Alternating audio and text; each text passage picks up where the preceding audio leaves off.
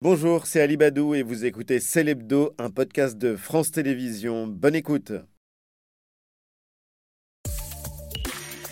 Bonsoir à tous, heureux de vous retrouver. Merci de regarder Célébdo comme tous les week-ends avec au sommaire de l'émission aujourd'hui les retraites et maintenant jeudi démonstration de force des syndicats, grève, manifestation, succès pour cette première journée de mobilisation contre la réforme des retraites. De son côté, l'exécutif affiche sa détermination, mais la bataille ne fait que commencer avant l'examen du projet de loi à l'Assemblée. Retour sur une situation politique et sociale très tendue avec la directrice déléguée de la rédaction de l'Express, Anne Rosencher et le directeur de la Fondation Jean Jaurès, Jérémy Pelletier. Marine Le Pen au Sénégal, le PS KO, la leçon de démocratie de Jacinda Ardern, première ministre de Nouvelle-Zélande, l'analyse de Jean-Michel Apathy. La guerre en Ukraine qui se poursuit, résistance inattendue des Ukrainiens qui tiennent toujours bon, mais toujours impossible de deviner l'issue du conflit. Le philosophe Frédéric Gros pose une question toute simple et pourtant vertigineuse. Pourquoi la guerre? Pourquoi les hommes se font-ils la guerre et depuis aussi longtemps? Un essai de philosophie du temps présent absolument passionnant. Frédéric Gros sera l'invité de Célébdo. Le talent est une fiction. Oui, le talent, c'est une croyance qui n'a rien de scientifique. La docteure en neurosciences Sama Karaki s'attaque à l'un des mythes les plus répandus de notre monde. Un monde obsédé par la réussite et la performance. Ses explications tout à l'heure. C'est l'hebdo. C'est parti.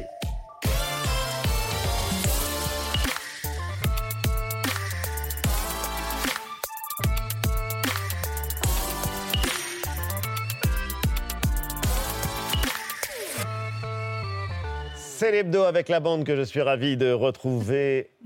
Mais qu'est-ce qui vous fait rire Mélanie, Jean-Michel, Eva C'était ton sourire Mais oui Un Vous beau avez face à sourire. vous une équipe XXL. Voilà. Une équipe XXL. Heureuse d'être là. Et heureuse Ah oui, mais sûr. tout à fait. Oui Évidemment. Bah écoutez, vous êtes des exceptions. On va parler justement de situations euh, tendues, euh, compliquées, dont on doit mesurer les conséquences. euh, La réforme des retraites et maintenant, forte mobilisation cette semaine euh, contre euh, le projet de loi du gouvernement. Grève, manifestation, encore une marche à Paris aujourd'hui. Récap en images de Charlie Felder et Gwenaël Queteuil. Et raffinerie à l'arrêt, école fermée. Je les comprends. Après, moi, ça me complique l'organisation de la journée, mais je comprends tout à fait euh, les revendications. Plus de 200 manifestations sont organisées partout en France. Marseille, Boulogne-sur-Mer, Bordeaux, Guingamp. Nantes ainsi qu'à Nice. Partout un même objectif, avoir le plus de manifestants possible dans la rue pour faire reculer l'exécutif. Métro, boulot, caveau ou encore borne. Tu dépasses les bornes. J'ai envie que le monde change. C'est pas normal qu'on travaille jusqu'à 64 ans. On ne nous demande pas notre avis, on paye, on paye et on travaille et on cotise. Mais pourquoi finalement? On est des héros pour euh, les feux de forêt, on est des héros pour le Covid. Mais pour la retraite, euh, on prend deux ans de plus dans la bouche et on est... ça les dérangera pas de nous voir euh, malades ou mourir au travail. Vous êtes prêts à aller jusqu'où? Oh, là où on pourra. Ce jeudi avait valeur de test pour le gouvernement d'une part et tous les syndicats de l'autre. Et plus de 2 millions de personnes ont défilé à Paris et dans toute la France contre la réforme des retraites. Un chiffre qui dépasse même les espérances des syndicats. C'est une première étape. Euh, On va voir comment réagit le gouvernement. Une réforme qui a donc été démocratiquement présentée, validée, qui est une réforme surtout juste et responsable. La CGT parle d'une première bataille perdue par le gouvernement. Le conflit est parti pour durer. Après le succès des manifestations d'hier, la prochaine date de mobilisation est prévue le mardi 31 janvier. Un succès, mais pas encore la victoire pour les opposants à la réforme des retraites. Invité de Célébdo, la directrice déléguée de la rédaction de l'Express, Anne Rosencher, et le directeur de la Fondation Jean Jaurès, Jérémy Pelletier. Et bienvenue. Merci de nous aider à mesurer les conséquences de ce qui euh, s'est produit, ce qui démarre peut-être euh, dans la rue, euh, dans les entreprises. On a vu aujourd'hui la marche d'organisation de la jeunesse et de la France insoumise. Elle vient de se terminer. Nouveau rassemblement après la forte mobilisation de jeudi. On va y revenir dans un instant avec toi, Mélanie. Mais d'abord, un mot, un mot pour qualifier cette semaine politique et sociale. Bah, si on parle de jeudi, euh, jeudi c'était assez inattendu.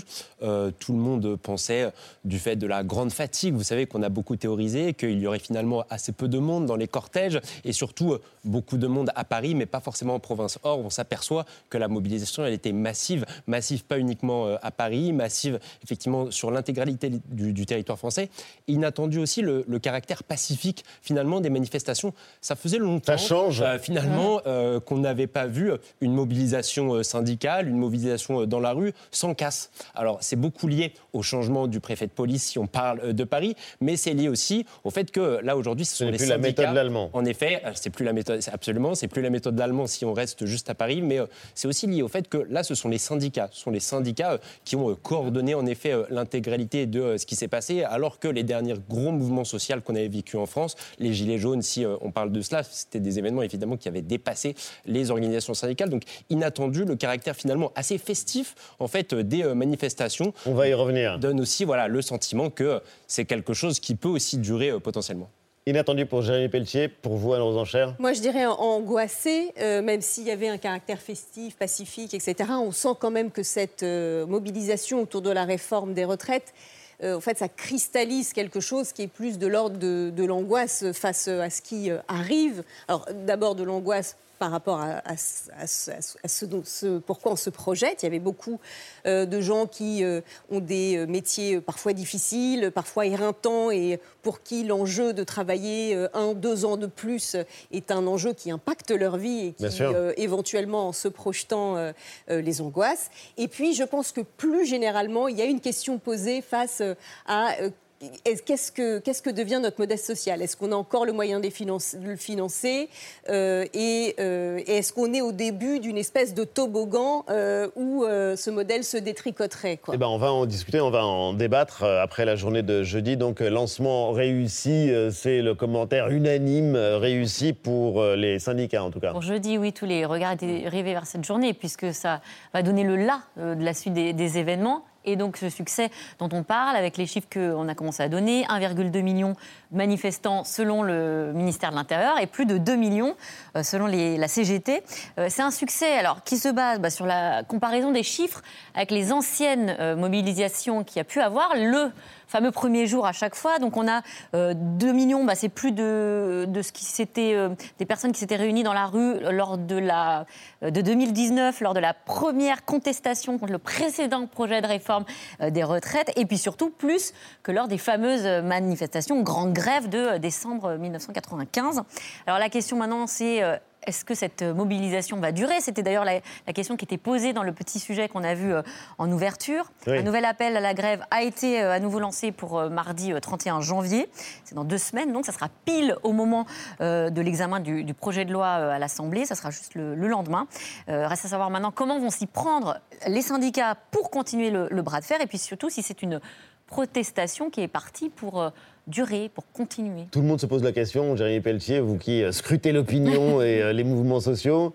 Bah, c'est hyper... On peut y répondre Ouais, c'est très, euh, c'est très difficile. Ce qui est certain, c'est que je crois que dans la manifestation et dans le mouvement de jeudi, il y avait évidemment les retraites, mais c'est aussi la conséquence de toute la réinterrogation sur la place du travail qui a eu lieu durant la crise sanitaire. Et finalement, c'est le premier grand mouvement social qu'il y a depuis la crise sanitaire, qu'il y a depuis le Covid. Donc évidemment, c'est la question des retraites qui est au cœur, mais ce qui est au cœur aussi des manifestations, c'est pas uniquement des manifestations contre la réforme, c'est aussi des manifestations pour, pour une meilleure organisation du travail, pour une meilleure articulation entre sa vie personnelle, tout le monde se demande si ça va durer, mais au fond, ça ne peut pas durer puisque le calendrier est ultra rapide et que le gouvernement a choisi une procédure qui durera maximum cinq semaines. Alors, vous avez raison, c'est pourquoi, à mon avis, les conséquences du fait que la réforme passera, parce qu'il y a de grandes chances, en effet, euh, qu'elle passe, à mon avis, les conséquences seront des conséquences à moyen terme et long terme. Moyen terme, euh, peut-être euh, un désinvestissement encore plus massif, par exemple, d'un certain nombre de salariés dans leur entreprise. Vous savez, on a beaucoup parlé de démissions silencieuses,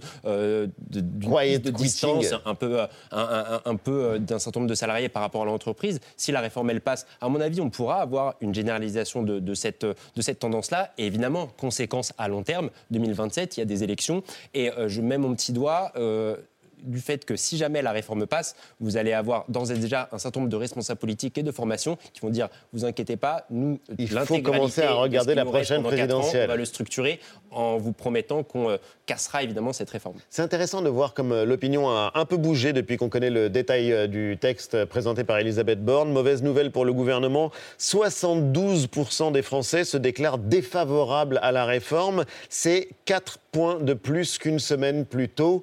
Ils sont donc nombreux et 64% des Français jugent la réforme injuste.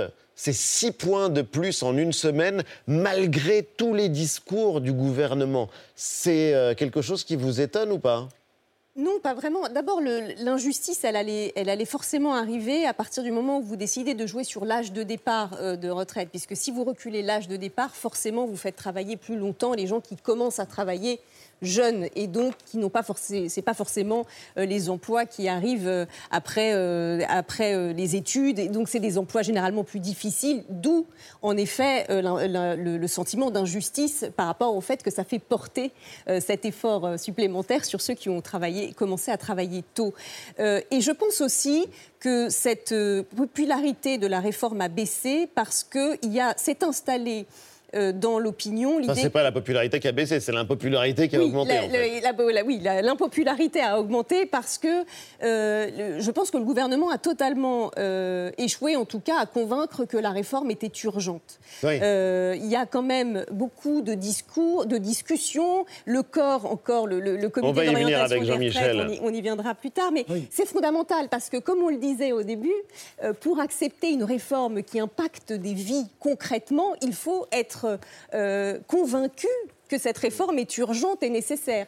Or là, ce qui s'est passé, c'est que c'est précisément là-dessus qu'il a eu du mal à que le gouvernement a eu du mal à convaincre, je le pense. Alors c'est dans ce contexte justement parce que jeudi, jeudi, il y avait les grèves, les manifestations et les déclarations du président du corps, le Conseil d'orientation des retraites. Le président du corps, dont très peu de gens sont capables de citer le nom, Pierre-Louis Bras un haut fonctionnaire qui donc préside cette instance. Et c'est le rapport qu'il a fourni, que le corps a fourni. Euh, le corps, c'est, euh, euh, comment dirais-je, il y, a des syndicats, il y a des responsables politiques, c'est un organisme pluraliste. Hein.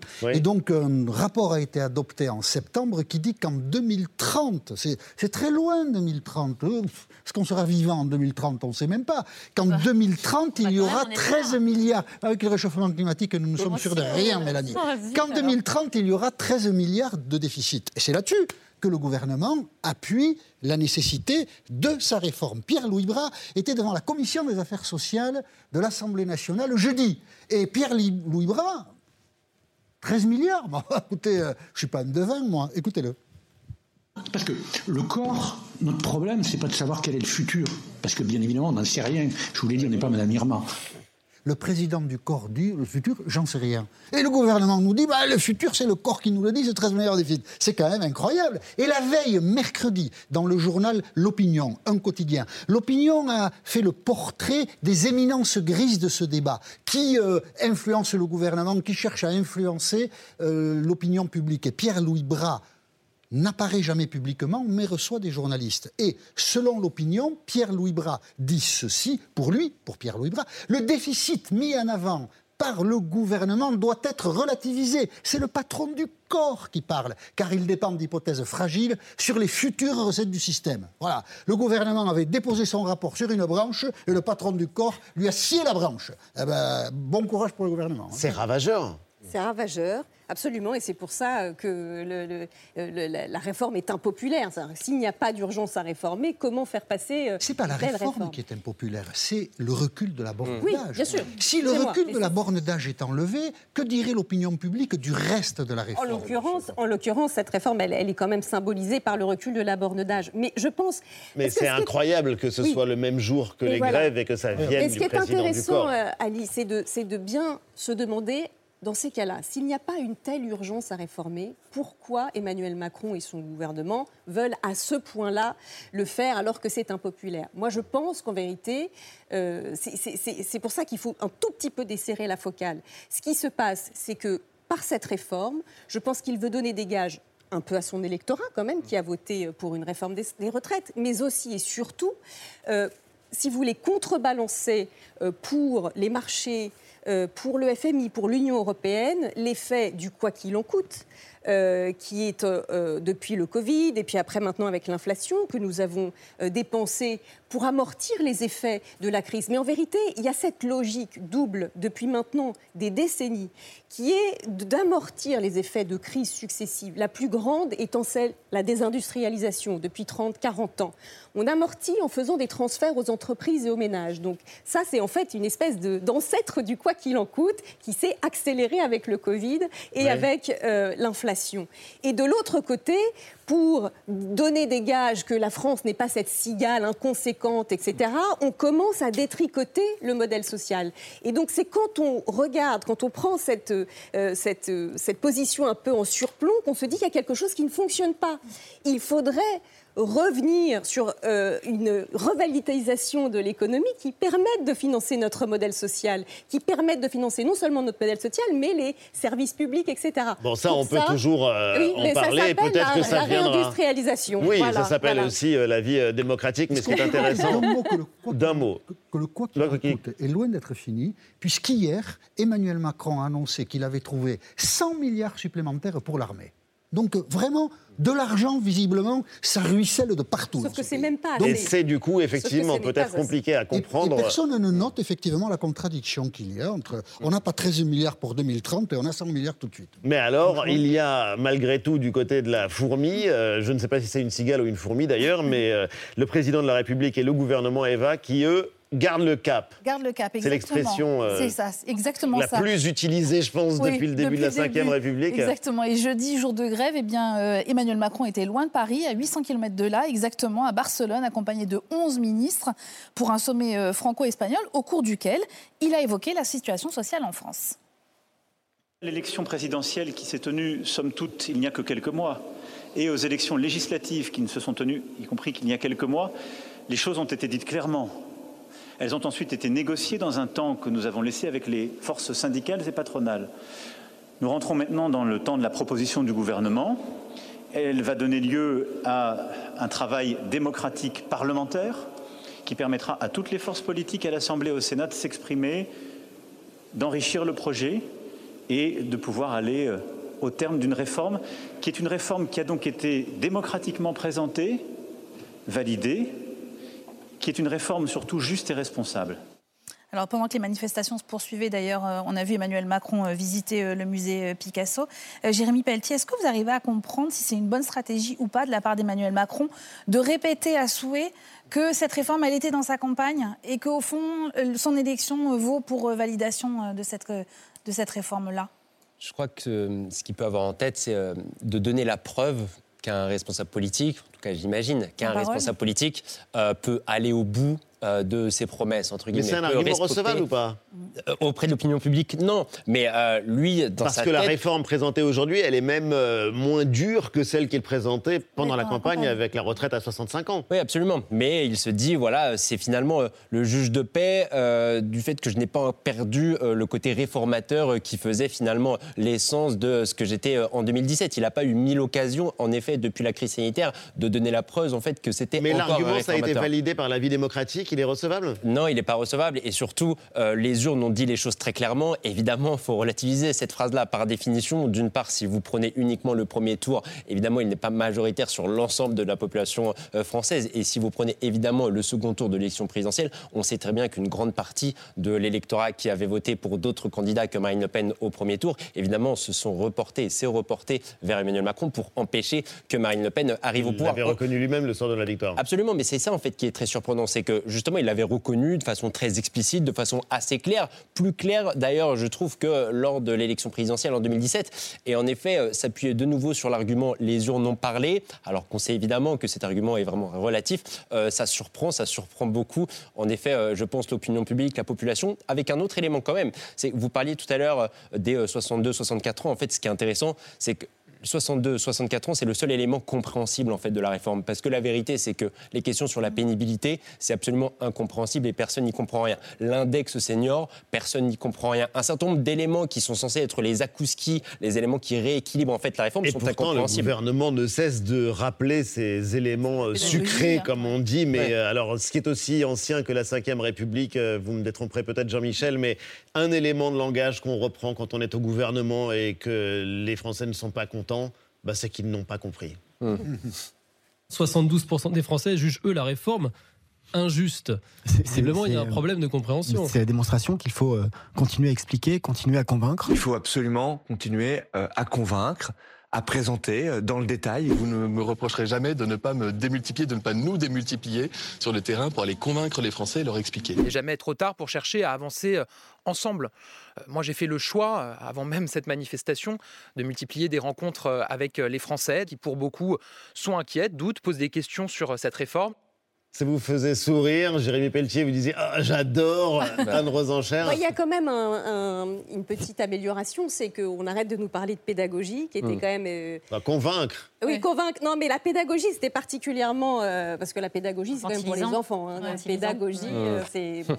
Euh, Mais et- quand le ministre du Travail dit les Français n'ont pas compris le contenu de la réforme. Non, non, non, c'est faux. qu'ils sont un peu bêtes. Voilà, je pense que c'est quand même quelque chose d'assez symptomatique, hein, cette façon de penser qu'en vérité, si les gens n'ont pas, euh, ne sont contre, c'est qu'ils n'ont pas bien compris, c'est qu'ils ne sont pas intelligents euh, d'ailleurs pour comprendre, euh, et qu'il faudrait expliquer mieux deux choses. La première, c'est que c'est vraiment emblématique de cette façon qu'a parfois l'élite de refuser de penser contre elle-même, c'est-à-dire d'envisager que si l'autre ne pense pas comme elle, c'est peut-être parce qu'il a un diagnostic qui n'est pas stupide, mais qui n'est, qui n'est pas le sien. Et la deuxième chose, il ne faut pas oublier que la politique, Jean-Michel, vous serez probablement d'accord avec ça, ça, ça n'est pas de mettre tout le monde d'accord. C'est euh, sur la base de désaccords, métaboliser ça dans quelque chose qui co- conserve la paix civile et la paix sociale. Oui. Nous y arrivons de moins en moins parce qu'en vérité, euh, nous- sommes quasiment, je pense, dans une crise de régime. Comme vous le disiez, euh, le président de la République dit Mais j'ai été élu sur ce programme, sauf que maintenant, ça fait plusieurs fois que nous avons des présidents de la République qui sont élus face à, une candidate ou un candidat épouvantail et qui donc ont du mal à justifier euh, cette, légitimité derrière. Il, faudrait d'une opposition, une alternative crédible pour refaire de la politique et pour qu'on sorte de cette espèce d'impasse aujourd'hui. Alors, il y a les slogans de campagne présidentielle, certains restent dans les mémoires. Et euh, Jérémy Pelletier, c'est toujours intéressant de regarder les pancartes dans les manifestations. Ce qu'on a fait en l'occurrence euh, pour celle de jeudi à Paris, avec euh, Marre de simuler ma retraite, je veux en jouir. La retraite avant la retraite. Vas-y, ça me saoule, au moins c'est clair et c'est très facile à comprendre. Tu nous mets 64, on te remet 68. Et celle que vous préférez, c'est qui aurait pu prédire cette manif Pourquoi Alors, bah, d'abord, je trouve que l'intégralité, effectivement, revient sur ce que je disais au début, à savoir, ça remet en lumière la, la dimension euh, festive, en fait, de euh, cette manifestation, euh, chose auquel on n'était plus finalement habitué euh, en France, notamment depuis les Gilets jaunes. Puis, ce qui est intéressant, en fait, Qui aurait pu prédire cette manif qui aurait pu prédire cette manif, c'est un clin d'œil évidemment à la phrase d'Emmanuel Macron euh, prononcée lors de ses vœux, qui aurait pu euh, prédire euh, la crise climatique, la, été, catastrophe oui. climatique. Ça me permet juste de rappeler que souvent, ce qui enflamme un mouvement social, et quand on s'interroge sur la suite de ce mouvement social, c'est les fameuses petites phrases. Ce sont les fameuses petites phrases. Euh, lors du précédent quinquennat, ça a été l'accumulation de petites phrases, souvent méprisantes, souvent arrogantes, qui ont mis finalement le feu à la plaine. Et je crois que l'un des enjeux du coup pour le gouvernement, c'est d'éviter à tout prix, et je pense que c'est leur angoisse, d'éviter à tout prix la moindre petite phrase qui pourrait donner le sentiment, effectivement, de maîtriser, de mépriser euh, ce qui est en train de se passer dans la rue, de mépriser une grande partie, en effet, des Français qui manifestent. Et donc, euh, voilà, il faudra veiller euh, à l'expression ou à la création d'une petite phrase qui pourra enflammer la plaine dans les prochains jours et dans les prochaines semaines. Eh ben voilà un conseil pour le président de la République signé du directeur de la Fondation Jean Jaurès, Jérémy Pelletier. Merci en tout cas à tous les deux. Vous restez avec nous tout de suite, Jean-Michel. Étonnant. non Silence Silence pour la France Nous devions être désormais euh, gentils avec les gentils et être méchants avec les méchants. Moi, c'est pareil, hein, je suis pas non plus d'accord avec tout ce que dit Mélenchon.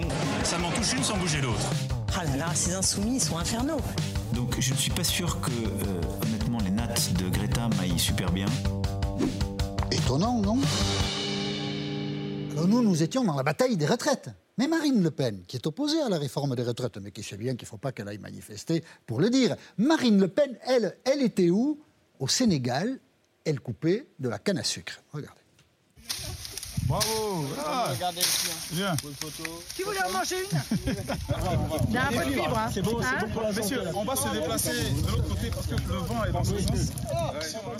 Qu'est-ce qu'il ne faut pas faire quand on fait de la politique? Couper de la canne à sucre et manger de la canne à sucre. Bon, on espère que ce n'est pas trop mauvais. Et quel sens il faut donner à, cette, à ce déplacement à l'étranger? Regardez la photo qu'a édité le service de presse de Marine Le Pen, avec cette légende de Marine Le Pen à la proue de je sais pas quoi, pas un navire, peut-être un navire. D'un côté le Sénégal et de l'autre la Mauritanie. Elle regarde le monde, peut-être même le domine-t-elle, mais moi ça m'a fait penser un peu au Titanic, ça, vous voyez L'héroïne du Titanic, là, hop, et paf On finit dans l'eau. Voilà, c'était Marine Le Pen au Sénégal. Est rentrée depuis. hein. Et ça se termine euh, mal. Et pendant ce temps, on... Le Titanic, oui. Oui.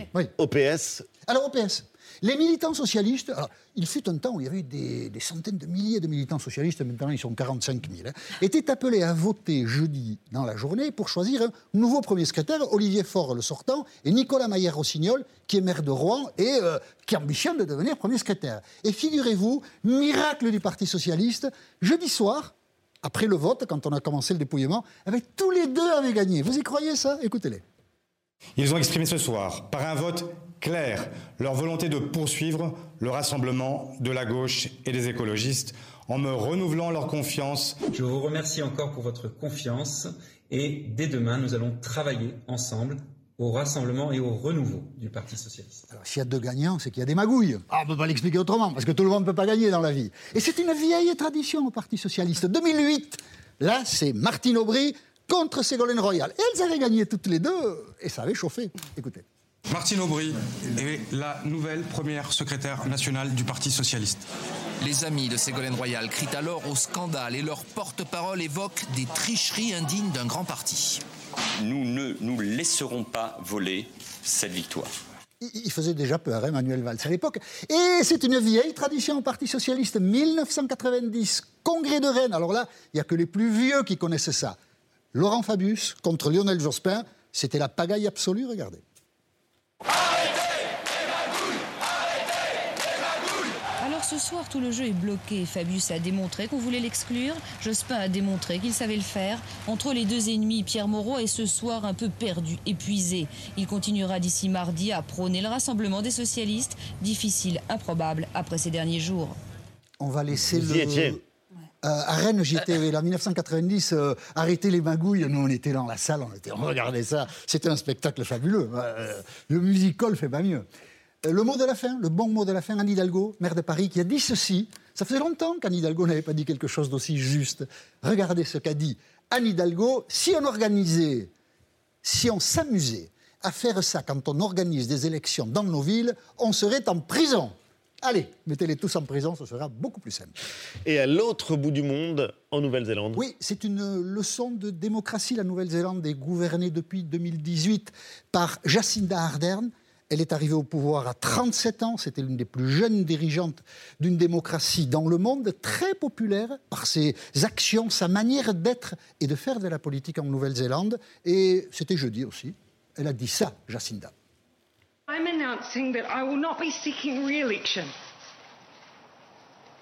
and that my term as Prime Minister will conclude no later than the 7th of February. The responsibility to know when you are the right person to lead and also when you are not. I know what this job takes, and I know that I no longer have enough in the tank to do it justice. évoquer sa fatigue et sa lassitude, ça n'est pas évoquer une faiblesse. C'est être honnête avec les électeurs. Et si en France et ailleurs, quelques dirigeants des démocraties prenaient exemple sur Jacinta Ardern, à mon avis, ce serait bienvenu. C'est une leçon de démocratie pour vous? Euh, en tout cas, euh, c'est une belle façon euh, de faire de la politique. C'est une belle façon aussi de laisser sa place. Et en effet, vous avez évoqué un certain nombre d'événements récents dans la vie politique française. En effet, un certain nombre de responsables politiques devraient prendre exemple dans parfois l'importance, voire même l'obligation de laisser la place peut-être à une jeune génération moins adepte de magouille, comme vous l'avez montré tout à l'heure. 42 ans à peine, et elle prend sa retraite. Oui, c'est en tout cas c'est plus une leçon de démocratie que le PS, je pense. Ouais. Et on aurait pu remonter à 1900, Jean Jaurès, euh, votre idole contre Jules Gued. Vous n'y étiez pas? Non, j'étais pas, j'étais pas au congrès. Non, non, non, non, non. passionnant, J'avais euh, pas Jean obtenu de, j'avais pas obtenu d'accréditation. Non. Voilà. Merci infiniment, Jérémy Pelletier, d'être euh, passé dans Célébdo, la Fondation euh, Jean Jaurès et ses études. Euh, Bah, vous revenez quand vous voulez nous en parler ici même. Euh, Anne Rosencher, vous restez avec nous. L'actualité, c'est euh, aussi évidemment la guerre en Ukraine. Les combats continuent. Et cette semaine, on apprenait que l'aide militaire aux Ukrainiens allait s'intensifier. Un philosophe pose une question apparemment toute simple, mais déroutante et vertigineuse.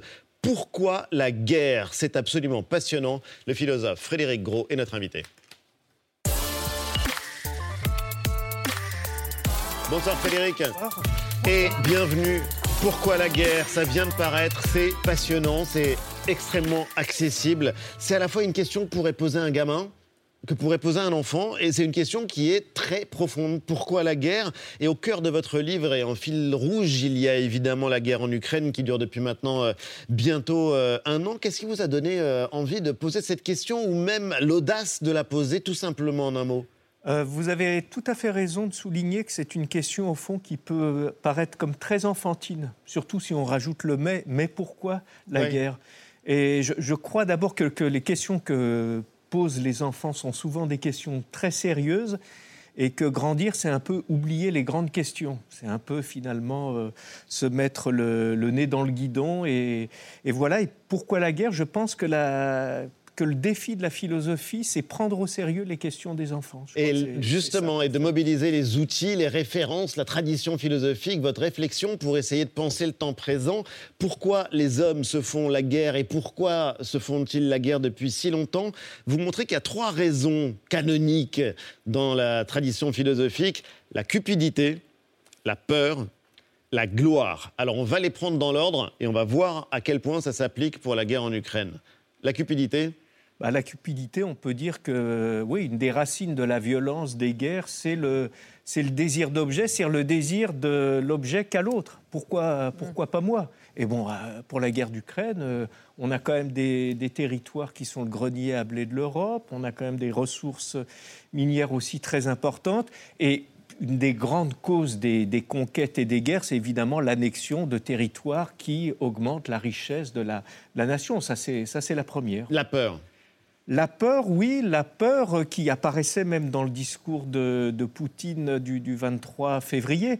La peur, c'est... La euh, veille de l'invasion de l'Ukraine. c'est la sécurité, c'est-à-dire je fais la guerre parce que je prévois ou j'anticipe que l'autre veut me la faire. C'est Erasme qui disait toute guerre naît d'un semblant de guerre. C'est parce que je m'imagine que l'autre va me faire la guerre que je lui, que je lui fais.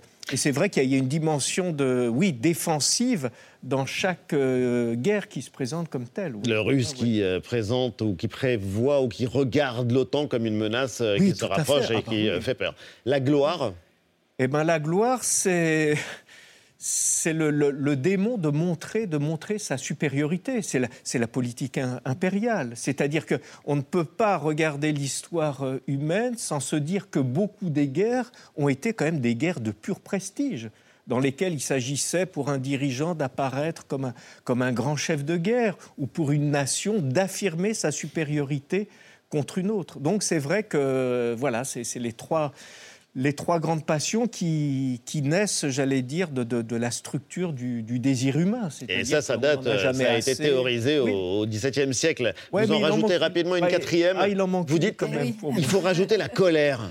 Il faut rajouter la colère parce que je pense que toutes ces. Quand on va chercher au fond euh, de l'âme humaine, des racines immémoriales, etc., on oublie quelque chose qui est quand même crucial et essentiel c'est que, c'est que les guerres naissent des humiliations passées. C'est que la guerre est aussi un formidable outil pour se venger de sa propre histoire et la violence aussi. C'est-à-dire que tout ce qui est du côté de l'amertume, des rancœurs mal digérées, des ressentiments, c'est-à-dire au fond les mauvaises paix. Et le problème des guerres, c'est qu'elles naissent des mauvaises paix. Mais c'est le En souvenir. euh, 1919, Nous avons gagné la guerre et nous avons perdu la paix.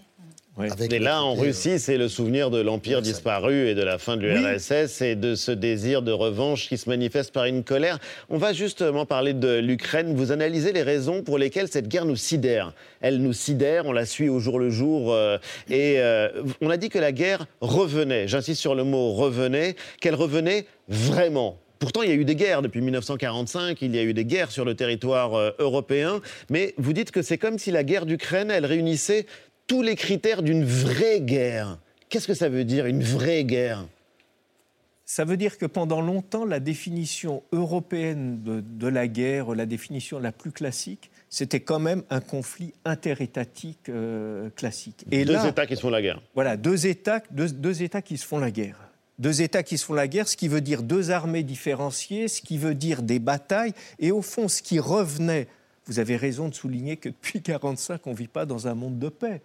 Mais quand on parlait d'intervention en Irak, quand on parlait d'actes terroristes, quand on parlait toutes ces formes de guerre euh, diffuses, nous avait fait oublier ce style de guerre qui, qui, nous ramène, si vous voulez, aux souvenirs. Et ben voilà, nos, souvenirs d'école, c'est des vraies guerres, il y a des batailles, on voit des chars, euh, ils font des conquêtes de terrain, ils perdent, ils reculent, etc. C'est des armes conventionnelles. Il y a des frontières il y a des frontières, et puis il y a, quelqu'un qui se défend, il y a quelqu'un qui attaque. Enfin, vous voyez, en plus, c'est assez binaire, donc c'est très, très, rassurant. C'est une guerre qui euh, qui renoue avec un, patrimoine de, notre mémoire de la guerre qu'on avait perdu depuis, depuis un demi-siècle. Il y a ceux qui attaquent, ceux qui se défendent, et justement un sujet que vous abordez qui est aussi vieux que le monde, ou en tout cas aussi vieux que la guerre, Mélanie, c'est euh, qu'est-ce qu'une guerre juste?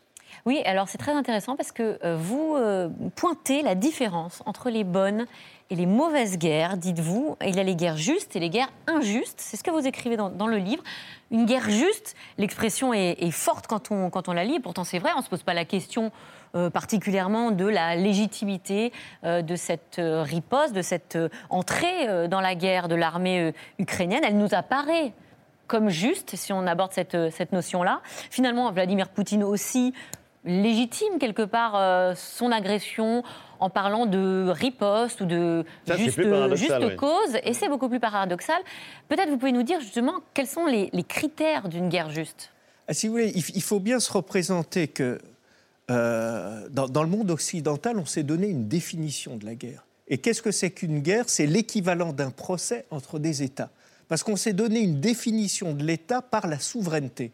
Le propre de la souveraineté, c'est que vous n'avez pas de juge au-dessus. Alors qu'est-ce qui se passe quand l'un dit mais ça en fait c'est à moi euh, ou ceci? Ben, la, seule manière de régler un différend, et c'est dans les définitions les plus claires de la guerre, la guerre, c'est une modalité par laquelle les États règlent leurs différends avec un rapport de force. Le problème, c'est que on a monté en Ils peuvent le faire avec la diplomatie. Ils peuvent le faire avec la diplomatie, mais quand, et c'est pour ça qu'on dit qu'il faut que ce soit une guerre d'ultime recours pour qu'elle soit juste, quand effectivement les, moyens de la diplomatie sont insuffisants, bah à ce moment-là, on dit le juste sera du côté, ce qui est, terrible, mais enfin c'est comme ça qu'on a, euh, c'est malheureux vaincu, le juste sera du côté de, euh, de la force, parce qu'on ne peut peut pas faire autrement. Le problème est que les techniques de destruction ont acquis un tel un tel potentiel mortifère qu'à un moment, on s'est dit non, il faut trouver quand même d'autres euh, moyens, d'autres moyens. Donc vous avez raison, la modalité de la justice, elle, fait partie de la définition de la guerre. C'est-à-dire toute guerre se présente comme juste. Après, il y a des conventions de Genève, il y a des manières de faire la guerre, ah les armes qu'on a le droit d'utiliser, les populations qu'on n'a pas le droit de toucher. Enfin, ça, vous l'expliquez très bien, parce qu'il y a quelque chose qui revient, une expression qui revient depuis maintenant un an et qui a été employée euh, par le ministre des Affaires étrangères euh, russe, Eva, c'est l'expression de guerre totale. On parle de guerre totale. expression qui revient beaucoup euh, ces temps-ci. Sergei Lavrov, effectivement, chef de la diplomatie russe, l'a beaucoup mais comment est né ce concept de guerre totale Et d'ailleurs, comment vous pouvez le définir? C'est quoi? C'est l'anéantissement total de l'autre parce que c'est un monstre, parce que je ne peux pas discuter euh, avec?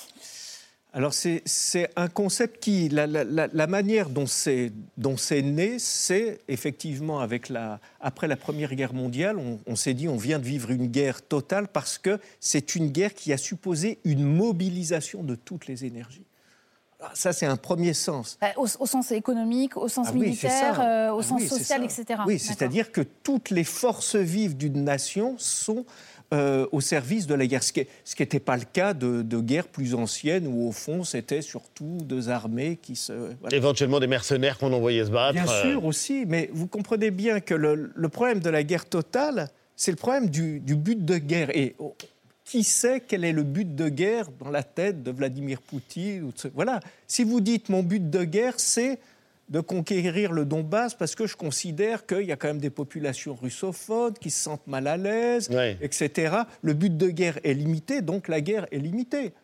Si on vous dit, mais non, en fait, le vrai but de guerre, c'est l'anéantissement de l'identité ukrainienne, bah, à ce moment-là, ça devient, ça devient total. Si Ça devient rajoutez- total. Bah, ça vous total. rappelez d'ailleurs, parce que c'est ce qui quelque chose qui nous scandalise euh, depuis euh, quelques mois, c'est euh, que l'armée russe frappe des populations civiles, s'attaque à des infrastructures vitales.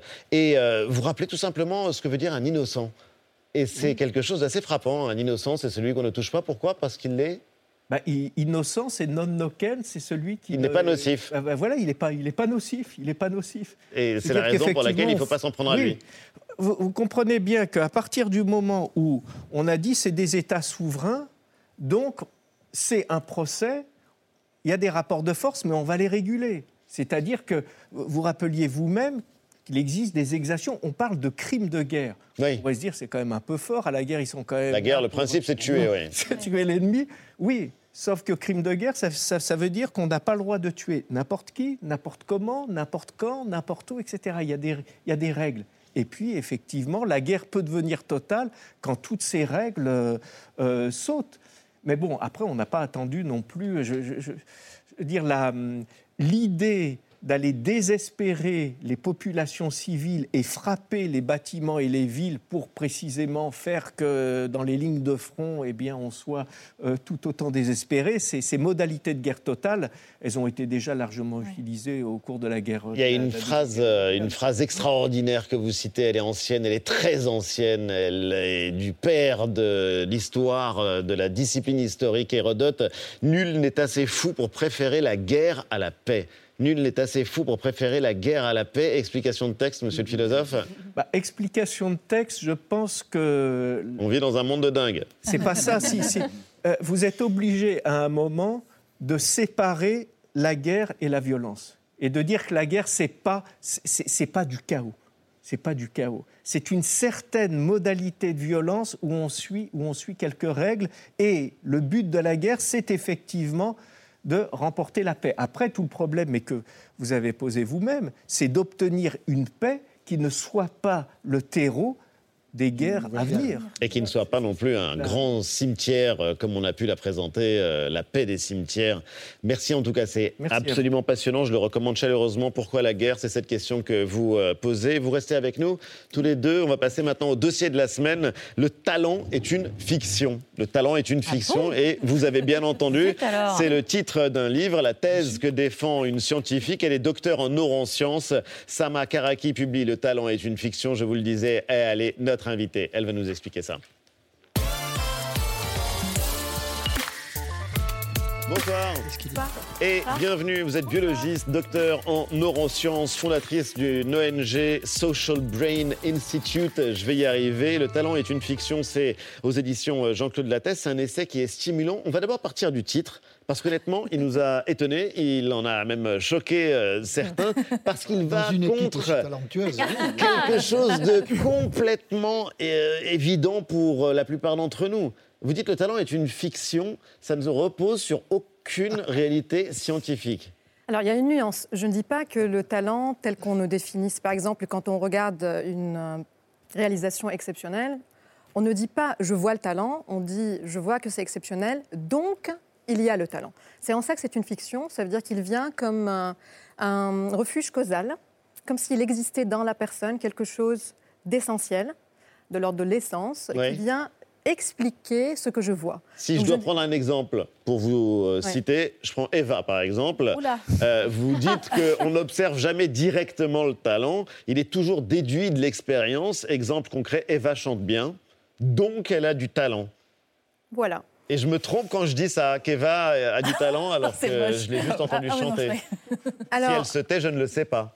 Justement, quand on cherche à expliquer ce que Eva elle aurait de- d'exceptionnel, euh, on va avoir tendance euh, à d'abord chercher dans la biologie de Eva quelque chose qui peut expliquer ce que ce qu'elle est. Dans ses gènes, dans ses gènes, ou dans une partie de son cerveau. Euh, après aussi, si je, si je ne veux pas céder à ce déterminisme biologique, je vais dire non, Eva a travaillé. Oui. Et donc il y a aussi euh, cette autre facette. Et après aussi, non, Eva, elle a quelque chose dans son trait de caractère, dans sa mentalité, dans son mental, euh, qui fait qu'elle euh, qu'elle réussit. Et donc en fait, ces trois euh, déterminants supposés euh, de, de la réussite, je les, euh, je les explore de point de vue de ma discipline de biologiste, de neuroscientifique, euh, pour euh, minimiser un peu leur rôle à côté de tous les autres facteurs qui nous façonnent. Alors, si. euh, Je peux me permettre, Eva.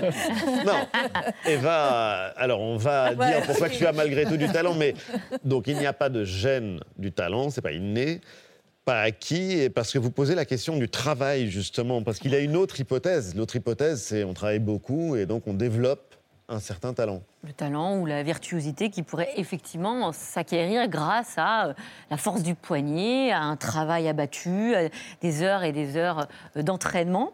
Euh, écoutez ce qu'en pense un immense artiste, talentueux, certes, mais aussi euh, travailleur acharné. Je suis convaincu d'une chose, le talent, ça n'existe pas. Le talent, c'est avoir l'envie de faire quelque chose. Je prétends qu'un homme qui rêve tout d'un coup, il a envie de manger un homard, il a le talent à ce moment-là, dans l'instant. Il a le talent à ce moment-là pour manger convenablement un homard, pour le savourer convenablement. Et je crois qu'avoir envie de réaliser un rêve, c'est le talent. Et tout le restant, c'est de la sueur, c'est de la transpiration, c'est de la discipline. Je suis sûr de ça. L'art, moi, je ne sais pas ce que c'est. Vous l'évoquez d'ailleurs, hein, cette archive dans votre essai. Alors, vous n'êtes pas tout à fait d'accord avec cette euh, vision. On veut nous faire croire que tout le monde peut y arriver avec du talent. Ce n'est pas vrai. Et vous attaquez au mythe des euh, 10 000 heures. Alors, c'est quoi le mythe des, des 10 000 heures? Euh, Eh bien, ça veut, dirait qu'au bout de 10 000 heures euh, d'entraînement, de pratique, de sport, de chant, ce que tu as certainement dû faire 10 000 heures de chant, ou je ne sais pas, de, de, de formules mathématiques, eh bien, que tout le monde, après ces 10 000 heures de pratique, peut exceller en, en la matière. Quand on l'écoute comme ça, Beatles, ça semble, exemple. voilà, des Beatles des euh, violonistes aux de violonistes, euh, voilà, de génie. Et on pourrait se dire que c'est assez cohérent. Vous, euh, bah, vous n'en êtes pas si sûr, oui. Alors, c'est déjà incroyable quand on, quand on regarde dans les neurosciences les capacités incroyables du cerveau à se façonner par, le- par la répétition. Et donc, quand je pense 10 000 heures, effectivement, je peux dire il se passe quelque chose de très intéressant dans le cerveau qui permet d'automatiser des compétences et de passer au-delà. Les 10 000 heures, c'est une théorie qui est extrêmement populaire. Alors déjà, quand on entend des chiffres, il faut toujours se méfier parce que Qui les répète C'est toujours voilà. Mais euh, ce que je cherche à montrer, c'est que même notre force, notre courage, nos préférences, notre désir euh, sont conditionnés et façonnés par l'histoire, par les géographies, par la culture. Donc cette idée que les dispositions qui me permettent de m'efforcer, euh, de me réveiller le matin en me disant je vais, euh, je vais suer pour quelque chose, en fait sont aussi conditionnées parce que je porte en moi comme sentiment de légitimité dans un domaine par la quantité de stress que je peux avoir parce que j'appartiens à tel ou tel euh, euh, groupe social. Et tout cela conditionne mes capacités même biologiques. Parce que le débat, c'est pas de séparer le biologique et le social, c'est euh, d'être dans une vision plus dynamique dans laquelle le biologique est aussi façonné. Non, mais quand je disais que votre thèse, elle est paradoxale et qu'elle peut choquer, on va venir aux conséquences que ça a sur notre société. Mais honnêtement, un cas d'école. Un cas d'école, c'est quelqu'un qu'on croise aussi dans le livre, c'est Mozart. Mozart, c'est le génie absolu, un talent hors norme. Euh, regardez cet extrait de Mozart, justement, d'Amadeus de Milos Forman, une scène culte. The rest is just the same, isn't it?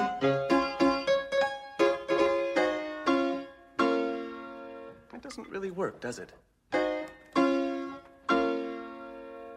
Did you try? Shouldn't it be a bit more? Or this? This? Yes. Better? What do you think?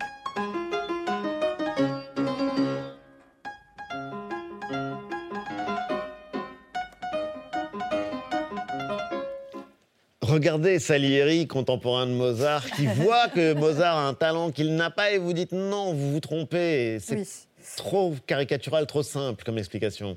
Alors déjà, je me méfie de tomber dans, euh, dans les anecdotes individuelles. Là, là on peut s'émerveiller, il n'y a rien qui nous interdit de nous émerveiller. Et euh, j'ai passé beaucoup de temps à écouter Mozart en écrivant et j'avais beaucoup de tristesse pour lui un peu parce qu'en regardant, en explorant sa biographie, je me suis dit quelle enfance. Euh, et quand on... euh, encore une fois, ça ne nous interdit pas d'être fasciné parce qu'il a produit, une fois qu'on le voit ici, adolescent et puis adulte, euh, donc Mozart, selon ses biographes, il a accumulé jusqu'à 3500 heures de pratique avant ses 6 ans. Donc, ce qui est quand même exceptionnel. Considérable. Il a un père, euh, Léopold Mozart, qui avait un projet de créer un prodige avant même la naissance de Mozart. Et l'année d'ailleurs de sa naissance, il avait publié un livre qui a été publié, qui a été publié et traduit dans beaucoup de pays sur comment, c'est pas non seulement comment on apprend la musique, on apprend la musique à un enfant. Donc c'était un pédagogue euh, de l'époque, bien sûr, ça produit quelque chose d'exceptionnel. D'ailleurs aussi, il y a beaucoup euh, d'historiens de l'époque qui évoquent le talent de sa sœur, qui n'a pas été reconnu parce qu'elle portait la charge stéréotypique de son genre. Et euh, donc, elle n'a pas pu avoir euh, ce que ce qu'il a. Mais c'est quand même fascinant de se dire qu'est-ce que l'esprit humain, qu'est-ce que le cerveau humain, quand il commence très tôt à s'entraîner euh, et à aussi rencontrer euh, les meilleurs musiciens de l'époque aussi, parce que, qui étaient Oui. aussi des modèles, qu'est-ce que ça peut produire à 21 ans?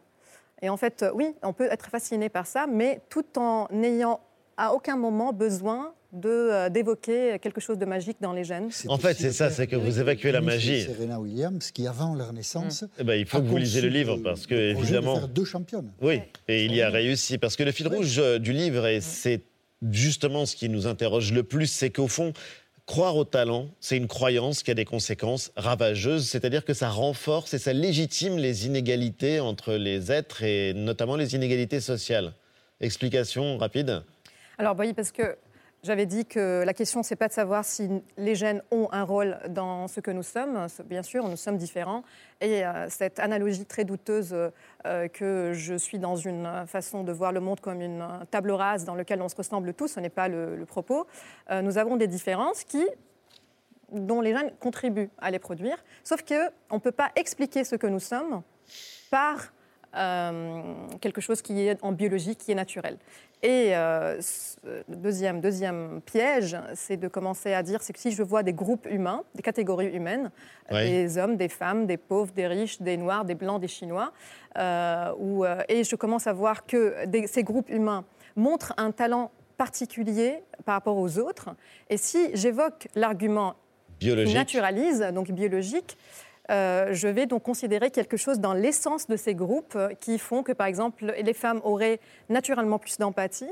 Et donc, euh, c'est pour dire aussi Et on que tombe très vite dans naturellement, le racisme également, moins de et ça, il capacité, faut lire de- d'ailleurs votre d'orientation livre. dans l'espace où, euh, euh, et ce qui peut justifier, avant d'arriver dans la radio, je voyais, euh, j'écoutais la radio, Oui. et, euh, et il y mot. avait un chiffre que une option numérique pour les femmes, 14 Non, vous pouvez terminer votre phrase, mais on va être coupé. Je suis vraiment désolé, mais j'invite surtout à lire votre livre parce que c'est euh, vraiment une réflexion sur notre monde et sur notre rapport à la réussite et au culte de la performance. Merci Sama Karaki. Le talent est une fiction, c'est aux éditions Jean-Claude Lattès. Euh, Frédéric Gros, Pourquoi la guerre? C'est absolument passionnant, je le recommande. C'est chez Albin Michel.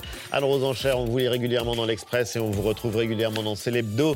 Dans un instant sur France 5, c'est médiatique. Oui, avec euh, le journalisme d'investigation, les méthodes, le prix à payer, puis faut-il tout révéler? On va se poser la question avec euh, Fabrice Arfi de Mediapart tout révéler? et Élise Lucet de Cache Investigation. Et puis à ne pas manquer ce soir sur France 2, la première de Pierre Lescure aux commandes d'une nouvelle émission entièrement consacrée au cinéma. Beau geste, c'est le nom de cette euh, nouvelle émission. C'est à 23h05 sur France 2. Bonne première, Pierre. Merci les amis. Merci à On se retrouve la semaine prochaine à 19h le samedi. Merci à vous de nous avoir suivis. Salut à tous.